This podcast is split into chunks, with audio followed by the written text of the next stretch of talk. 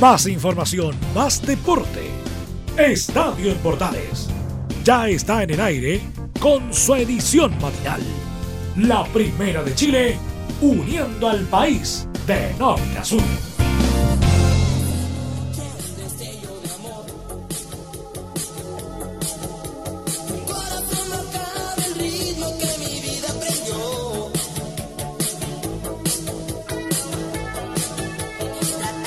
¿Qué tal amigos? ¿Cómo están? Gusto saludarlas. Bienvenidas, bienvenidos. Iniciamos Estadio en Portales en este viernes 15. Viernes 15 ya de mayo. Le damos la bienvenida a esta mitad del mes. Un mes que ha sido complicado en este fuerte pic que hay con todo lo que es el COVID-19 y que está afectando de manera fuerte a todo nuestro país. Invitamos a todos nuestros amigas, auditores y auditores a que eh, se cuiden, a que se queden en casa y que indudablemente tengan eh, tranquilidad en su hogar dentro de la medida de lo posible. Invitamos a que esta media hora de deporte sea de manera eh, grata, tranquila y poder aprovechar de escuchar otros temas, otras cosas y poder disfrutarlo de buena forma, como siempre, en la Primera de Chile en Radio Portales, en Estadio Portales AM, a través de la Primera de Chile y nuestros medios asociados. Música, buena onda vamos a tener en esta media hora y además vamos a iniciar el trabajo del día de hoy también con una buena entrevista a una psicóloga deportiva de la ciudad de Antofagasta. Así que le invitamos, amiga y amigos, a que se ponga cómodo y a que escuche esta media hora de deporte junto a Estadio Portales en nuestra edición AM en este viernes 15 con buena música.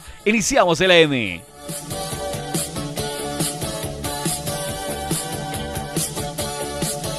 Partimos el trabajo del día de hoy, como les comentaba, a través de la señal digital tenemos a la psicóloga deportiva, eh, psicóloga convención en deportes, Nicole Meri Durán, de la empresa Psicoplayer de la ciudad de Antofagasta. Nicole, ¿cómo está? Gusto saludarla. Bienvenida a Estadio Portales en nuestra edición AM muy temprano por la mañana.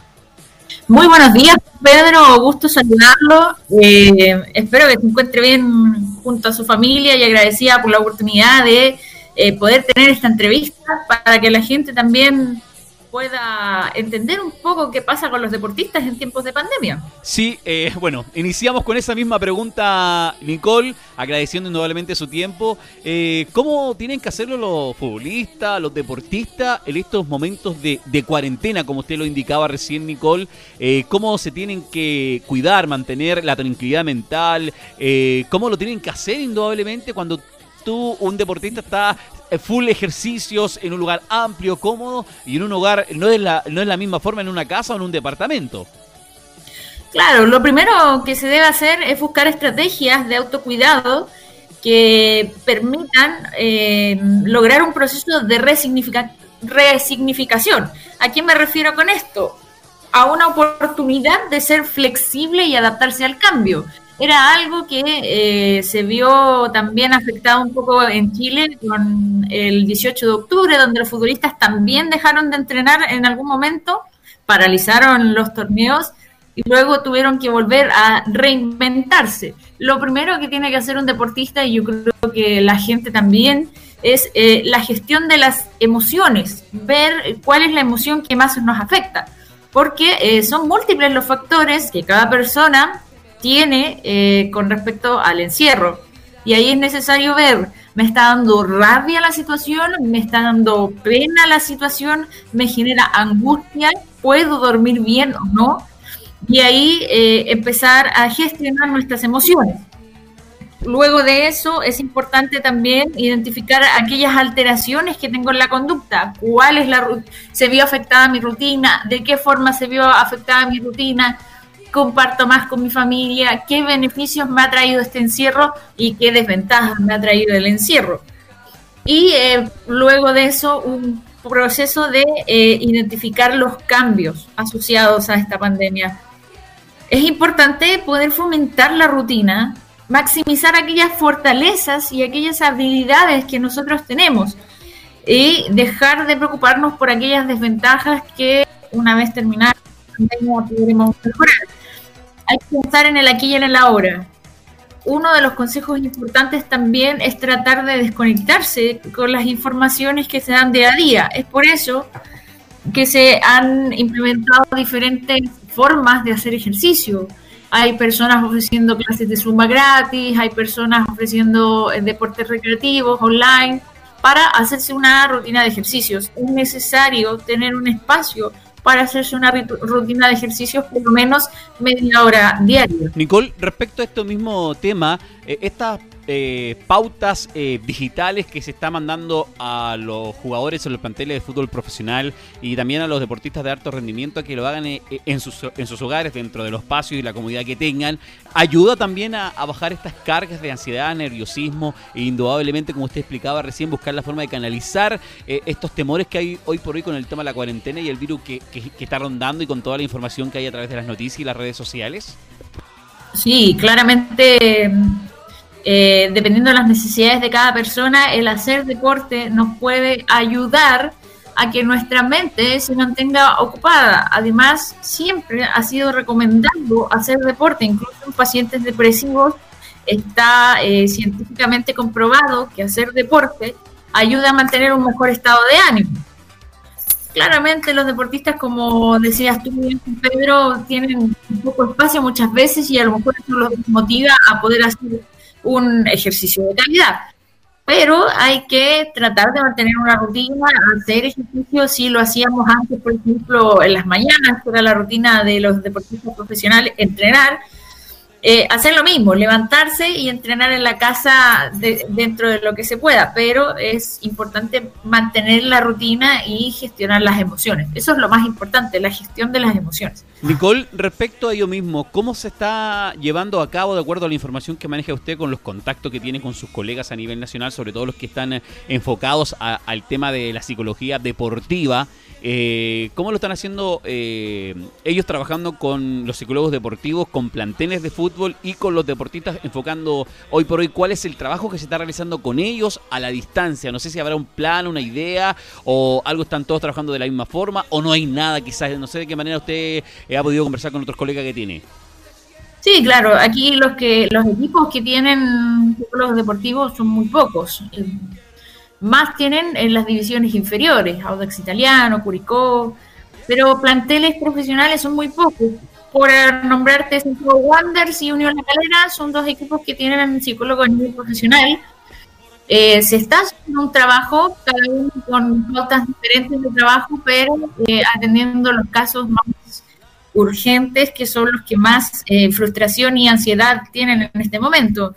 Esas concesiones eh, una vez a la semana, estableciendo ciertos objetivos y dándole pautas para poder llevar de forma esta cuarentena. También hay que entender que en el deporte nacional hay un periodo de incertidumbre sobre si los clubes van a ser capaces de poder pagar los sueldos.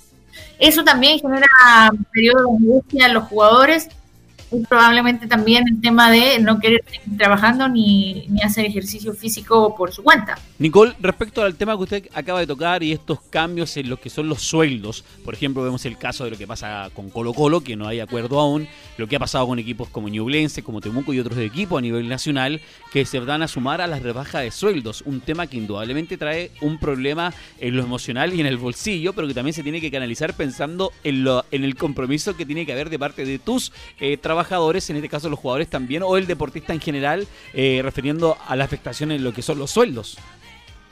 Sí, es un tema bastante complejo porque se veía, por ejemplo, en las noticias el caso de Nicolás Blandi, jugador que llegó a Colo Colo eh, dos meses antes de que comenzara el tema de la pandemia y lamentablemente no cumplía con los requisitos para poder cobrar su seguro de cesantía, lo que hizo que tuviera que volverse a Argentina sin ningún peso y sin ningún club que asumiera durante estos meses de pandemia. Eso es eh, terrible. Hay otros casos también eh, de jugadores que están acostumbrados a cierto nivel eh, de vida, a gastar, no sé, el 20, el 30% de su sueldo, y genera una reducción bastante alta el tener que acogerse al seguro de cesantía, como es el caso de los jugadores de Colo Colo lamentablemente hay cosas que no pueden dejar de pagarse, como la escolaridad de los niños, hay cosas que eh, tampoco, bueno, las tarjetas de las casas comerciales y todas esas cosas que muchas veces el futbolista no tiene eh, conciencia de lo que es eh, el mercado financiero, cosa que cuando se retiran los lleva a quedar casi en la pobreza. Por ejemplo, el caso de Ángel Carreño, que él mismo lo exponía por redes sociales, lo asesoraron mal y todo lo que había logrado ahorrar durante su carrera futbolística se perdió en un negocio que nunca, eh, prosperó. Entonces, hoy en día vive junto a su madre y su devolución de impuestos fue apenas 100 mil pesos. Entonces, eh, la educación financiera también es un factor importante de incertidumbre para los deportistas y nos genera periodos de estrés. Va a ser súper difícil poder volver a la normalidad lo que es el fútbol chileno. Por lo menos debe haber unos dos o tres meses de adaptación desde la parte psicológica y desde la parte física. No es llegar y volver a jugar.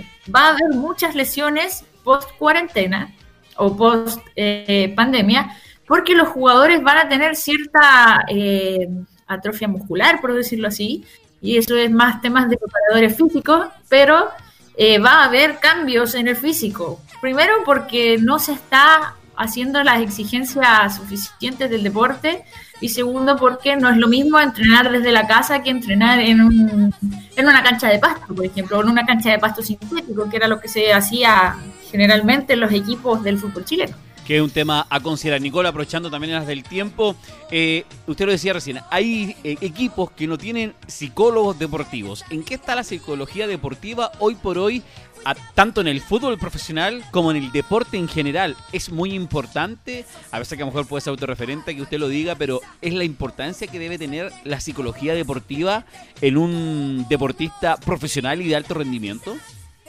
Sí, claramente hoy en día la psicología deportiva está creciendo cada vez más y más, las investigaciones también.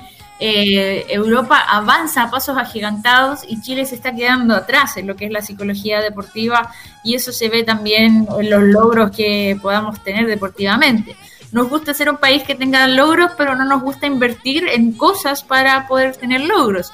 Eh, los que han llegado lejos, como Pita Rodríguez, Tomás González, el caso de Gary Medel también en la chilena son eh, deportistas que sí han tenido psicólogos deportivos y han podido sobresalir sobre el resto. Los demás, eh, aparte de lo que es la psicología deportiva, es la falta de oportunidades que tienen los deportistas para poder desarrollarse.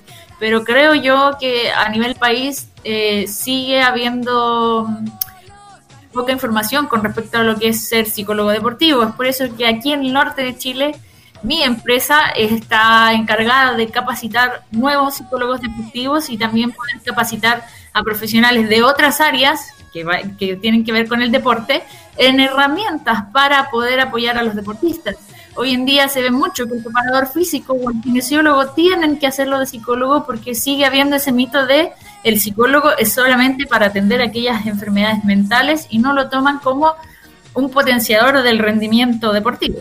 Nicole, ¿cómo podemos contactarnos con usted y con Psicoplayer eh, a nivel nacional, la gente que está conectada en este momento en Estadio Portales AM con nuestros medios asociados para que pueda tener conversación directa a través de lo que son las plataformas digitales, hoy por hoy la modalidad que se está atendiendo también? Sí, claramente hoy en día estamos haciendo atenciones a deportistas eh, y a personas también, estamos entregando apoyo psicológico a un precio bastante accesible eh, tenemos profesionales en la ciudad de Iquique y tenemos profesionales en la ciudad de La Serena. Por lo tanto, eh, la empresa ya está siendo líder en el norte de Chile, como podrá verlo. Muy, muy em, bien, eh, Nicole.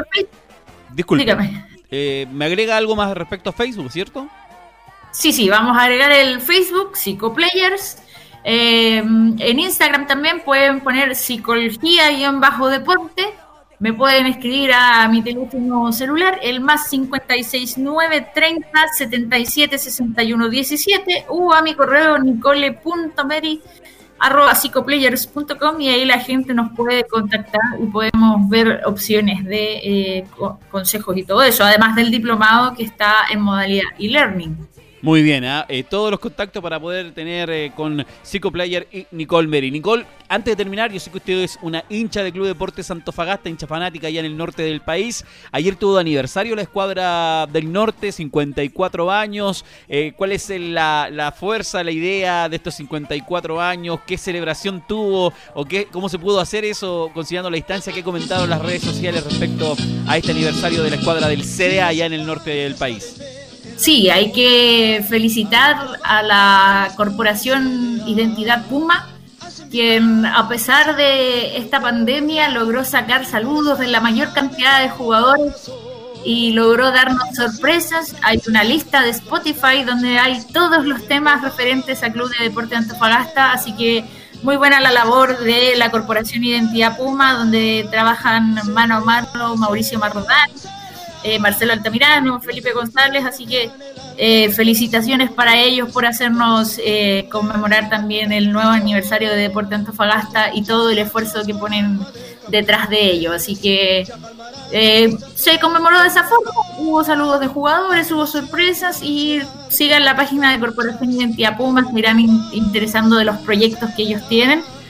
Así que mm, nada, felicitarlos y, seguir adelante, nomás pensando en que cuando vuelva esta pandemia, Deporte de Antofagasta volverá a tener el rendimiento que mostró en las últimas fechas y podamos eh, clasificar una Copa Internacional, ojalá, ¿por qué no?, el próximo año. Nicole, agradecemos el contacto, un abrazo tremendo para usted y muchas gracias por sus consejos a, nuestros auditores también y por supuesto a los deportistas que están en la sintonía a esta hora de la mañana. Qué importante la psicología deportiva y tener una orientación psicológica también para estos momentos de cuarentena y pandemia. Sí, muchas gracias Juan Pedro por la invitación y por el espacio. Un abrazo. La psicóloga Nicole Mary Durán y su empresa Psicoplayer, orientando y atendiendo a los deportistas de alto rendimiento y a los futbolistas profesionales en estos momentos difíciles. Es la mañana en Estadio en Portales AM, quisimos comenzar de manera diferente, orientando también a los deportistas, a nuestros amigos que están conectados a nivel nacional a través de la señal 2 de Radio Portales y por supuesto a nuestros medios asociados que nos escuchan. A usted, Nicole, la iban a escuchar esta mañana en Radio Centro, allá en Antofagasta en el 103.3 y por, por supuesto también a nuestros medios asociados. Continuamos en esta mañana Estadio en Portales AM. Para gritar, CDA, CDA, CDA. Te invitamos a disfrutar de la multiplataforma de portales www.radioportales.cl donde podrás escuchar el tradicional 1180m, la señal 2, además de ver la radio junto a Portales TV. Además, te invitamos a informarte en nuestras redes sociales, Twitter, Facebook e Instagram. Ya lo sabes, www.radioportales.cl, la multiplataforma de la Primera de Chile. Seguimos el Estadio en Portales en esta mañana de día viernes con buena música y por supuesto con todas las informaciones. Vamos ahora con los equipos grandes, con los equipos del fútbol chileno. La escuadra de la U que sigue haciendo noticias eh, respecto a lo que ha pasado esta semana, sobre todo con el tema de Ángelo Arauz, este, esta demanda que hay por ese 10% respecto a lo que estaba peleando el jugador. Hubieron ahí unos leves o no acuerdos, lo vamos a saber ahí eh, eh, lo que nos comenta Inso Muñoz y también esta nueva crítica nuevamente que aparece de el presidente y dueño de, de la escuadra de Unión Española, el señor Segovia. Escuchemos qué pasa con la UNES esta semana, planificaciones para la vuelta del fútbol quizá en dos meses más. En este resumen nos comenta Enzo Muñoz la historia de la U a través de Estadio Portal XAM. Buenos días Juan Pedro. Dos situaciones han marcado completamente la semana de Universidad de Chile. La primera tiene que ver con Ángel Baraos, que demandó a la concesionaria por la suma de 500 mil dólares que corresponden al 10% de su traspaso al cuadro de Corintia. Patricia Sala, la jueza del juzgado de, letras de San Miguel, el mismo donde se vio el, caso de Pinilla, le propuso a Azul Azul pagar la cantidad de 150 mil dólares. El club contraofertó 10 mil dólares precisamente para no irse a juicio, pero la parte de Angelo Araoz dijo que esto era muy poco, así que tendrán que verse las caras para un juicio que ya está pactado para el 15 de septiembre. La parte demandante citó a declarar a Gamadiel García y Luis Marín en representación del Seafood y Ronald Fuente, caso en representación de como ex eh, gerente deportivo de Azul Azul. Mientras que la concesionaria citó a declarar a Pablo Silva, ex director ejecutivo de la concesionaria, y Fernando Felicevich, ex representante del jugador, para ver qué es lo que pasa con este bullado caso que, que involucra involucra bastante plata que, por lo demás Universidad de Chile ha estado tratando de ahorrar precisamente llegando a negociación con los jugadores con todo este tema del coronavirus. Y otro tema que también marcó la semana en Universidad de Chile tiene que ver con Jorge Segovia, nuevamente el expresidente de mm, de la Unión Española y Raúl Delgado, presidente de San Felipe, reclamaron en contra de Universidad de Chile y todo esto tiene que ver con el tema de Sebastián Moreno, actual mandamás de la NFP, donde aseguraron que precisamente por lo demás no es nuevo que Jorge Segovia asegure esto, eh, la Universidad de Chile se salvó por secretaría de descender y sería en ese término, además de, ver a la Libertadores, más asegura todavía Jorge Segovia, de eh, que es por esta razón que, que el cuadro azul está, entre comillas, protegiendo a Sebastián Moreno de la destitución completa, porque hay algunos clubes que piden que el mandamás de, de la NF pase al costado inmediatamente, mientras que hay otros clubes, entre ellos Universidad de Chile, que proponen que el presidente se mantenga hasta los meses de junio, julio, donde se realicen unas nuevas elecciones. Es por esto que, salieron nuevamente a relucir este tema de que la UNO descendió el año pasado precisamente eh, y se culpa al menos Raúl Delgado y Jorge Segovia culpan derechamente a Sebastián Moreno del no descenso del cuadro azul. Así que esas dos informaciones extrafutbolística, por así decirlo, en las que tiene Universidad de Chile, que por lo demás sigue entrenando al mando de, de Hernán Caputo, ya pensando también en si van a volver o no a los entrenamientos. Algunos aseguran que, lo más probable es que se vuelva por ahí por eh, finales de junio, julio, pero está bastante difícil considerando también el tema del aumento de casos en nuestro país, y que no es una decisión que, que, tendrá que tomar la NFP, que por lo demás en este momento está descabezada con, con varios directores eh, habiendo salido de, la máxima institución deportiva de nuestro país.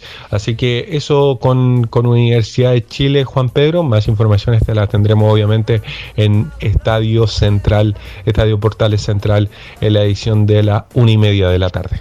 Gracias, Censo. Un abrazo tremendo para ti. Atento con lo que pase con la U a contar de las 13.30 en el central de estadio en Portales lo que pasa en lo extrafutbolístico y lo que está pasando también en lo deportivo, en las planificaciones que está haciendo Hernán Caputo, por supuesto, para lo que es quizás eh, no mañana, pero en un tiempo lo que es la vuelta del fútbol chileno, por mientras entrenamiento en los hogares de parte de el plantel de Universidad de Chile, como siempre lo sabemos, lo comentamos en Estadio Portales en la edición AM en este viernes por la mañana junto a ustedes en la Primera de Chile. Estamos contra el tiempo, Laurencio Valderrama, vamos con usted con Colo Colo y lo internacional. Hola, ¿qué tal Juan Pedro? Gusto de saludarte a ti y a todos quienes escuchan Estadio en Portales AM, tanto en Radio Portales Señal 2 como en sus medios asociados y en Radios por Chile, la Deportiva de Chile. En este informe, primero repasaremos lo más reciente de Colo Colo que sigue con la crisis entre dirigentes y jugadores, y luego con un resumen del ámbito internacional, todo en el contexto de la pandemia del COVID-19 que afecta a Chile y al mundo. Partimos con lo ocurrido en el cuadro popular, pues el plantel de jugadores desmintió una información aparecida en el diario El Mercurio. El matutino, en su sección de deportes, había informado que, cansados de no tener ni voz ni voto, los futbolistas más jóvenes están por firmar el acuerdo planteado por Blanco y Negro y que están dispuestos a volver a conversar con la mesa directiva. Los involucrados, según la publicación del Mercurio, eran Brian Cortés, Marcos Volados, Felipe Campos, Gabriel Suazo, Branco Proboste y Williams Alarcón, todos jugadores bajo los 26 años. Sin embargo, por la tarde el plantel Albo, a través del Sindicato de Futbolistas Profesionales CIFUP, desmintió tajantemente en un comunicado esa información y comentó en su parte medular lo siguiente, comillas, el plantel de Colo Colo ratifica su apoyo unánime e incondicional a los representantes de los jugadores en las negociaciones que están llevando adelante con la dirigencia de Blanco y Negro, en el marco de la mediación establecida por la Dirección del Trabajo, cierre comillas. El comunicado del plantel agregó que, comillas, rechazamos enérgicamente que se recurra a artimañas para desviar la atención y dividir a los jugadores, porque en este momento no existe otra acción posible que buscar lo mejor para el futuro de Colo Colo, para lo cual las partes involucradas debemos llegar al mejor acuerdo posible. Cierre comillas. Hasta el cierre de esta edición no hubo un pronunciamiento oficial de Blanco y Negro ni el medio El Mercurio, así que estaremos muy atentos para informar en las próximas ediciones de Estadio Portales. Ahora repasaremos un poco de actualidad internacional y precisamente empezamos con el ex técnico de Colo Colo, Mario Salas, quien dio una extensa entrevista a la prensa de su actual club, Alianza Lima de Perú. Salas admite la dificultad para él y para el país con esta pandemia en Estadio Portales AM. Sí, la verdad, la verdad que ha sido bastante difícil llevarlo. yo creo que a, todo este tema de, lo que ha sido el, virus propiamente tal y lo que se refiere, ¿no es cierto?, a la, privación de las libertades que hemos tenido como, personas, eh, también había un tema muy fuerte con respecto al tema económico. Yo veo como algo, algo adyacente, ¿no es verdad?, lo que está pasando y, sin duda que, es una situación que ha sido bastante difícil por el tema, ¿no es verdad?, de estar encerrado en las casas para, para no contagiarse y lo que ha significado también para la gente con algunos problemas eh, económicos, sin duda. Por cierto, Marisales ya inició las sesiones de entrenamiento vía Zoom con sus jugadores y, con algo de humor, se tomó una consulta sobre cuándo podrá viajar a Lima. Acá una nueva reflexión del comandante en Estadio Portales AM. no sé, la verdad que no lo tenemos claro.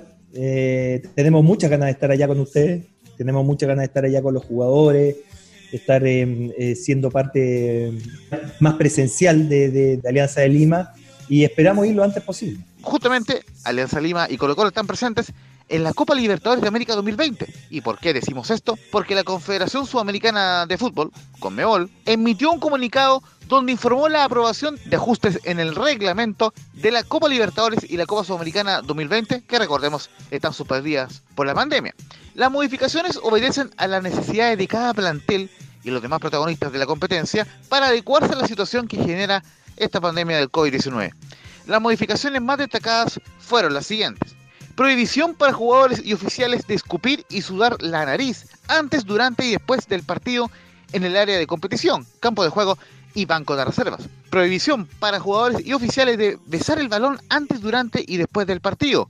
Obligación para jugadores y oficiales de someterse a controles de temperatura antes del partido. Eh, obligación de usar botellas individuales de agua o bebidas isotónicas prohibición de intercambiar o regalar camisetas o cualquier otra parte de la indumentaria con los rivales o compañeros del mismo equipo o cualquier otra persona, uso obligatorio de mascarillas a los jugadores y oficiales que se encuentren en el banco de suplentes, prohibido el intercambio de banderines entre capitanes y en caso de que se habilite una zona mixta o zona de conferencia de prensa post partido, todos deberán utilizar mascarilla o protector facial. Por otro lado, el ente rector del fútbol sudamericano confirmó que el Estadio Nacional fue propuesto por la Federación de Fútbol de Chile como sede para las finales únicas de Copa Libertadores y Copa Sudamericana de las ediciones 2021, 2022 y 2023. Por ejemplo, el recinto de Ñuñoa competirá con los siguientes estadios eh, por ser sede de la final única de Copa Libertadores 2021. Competirá contra el Estadio La Bombonera de Buenos Aires, el Monumental también de Buenos Aires, el Estadio Libertadores de América, donde juega Independiente de Avellaneda, el Estadio Presidente Perón, donde juega Racing de Avellaneda, y el Mario Alberto Kempes de Córdoba.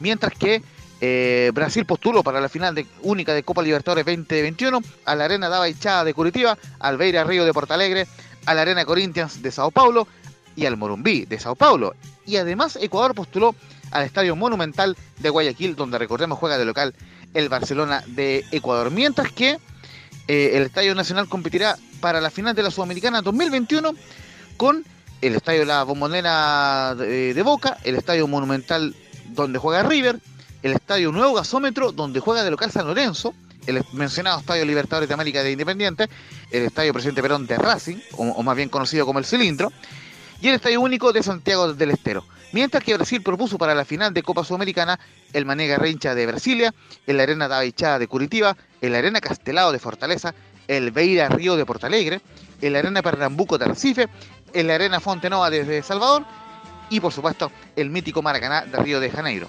Mientras que también fue propuesto el estadio Rodrigo Paz Delgado, que es el estadio de Liga Deportiva eh, de Quito, para competir justamente con el Estadio Nacional para ser sede de la final única del 2021. Es decir, el Estadio Nacional sigue postulando para poder albergar una sede de una final de un torneo de Comebol. Recordemos que perdió la final de Copa Libertadores en 2019 a causa de todos los problemas de logística derivados del estallido social.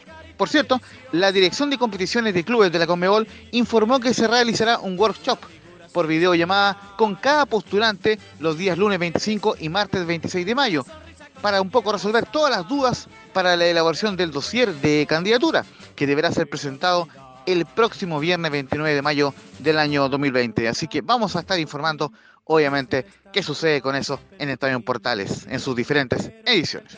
Por último, recordad que este fin de semana se reanudará la Bundesliga alemana y habrá transmisión especial de dos partidos por parte de Portales Digital y la señal 2 de Radio Portales. El primero de ellos será el domingo 17, donde el actual campeón Bayern Múnich visitará al Unión Berlín. El Bayern lidera con 55 puntos en 25 fechas y mantiene ventajas sobre el Borussia Dortmund, que va segundo con 51 unidades. Este partido será transmisión de Portales Digital a partir de las 11.30 horas del domingo 17. El segundo partido será el de Charles Mariano Aranguis, quien cerrará la fecha 26 con el Bayern Leverkusen cuando visite el lunes 18 a Werder Bremen. El equipo del Príncipe se ubica quinto con 47 puntos y se mantiene en zona de clasificación a la Europa League. La transmisión iniciará 14-15 horas.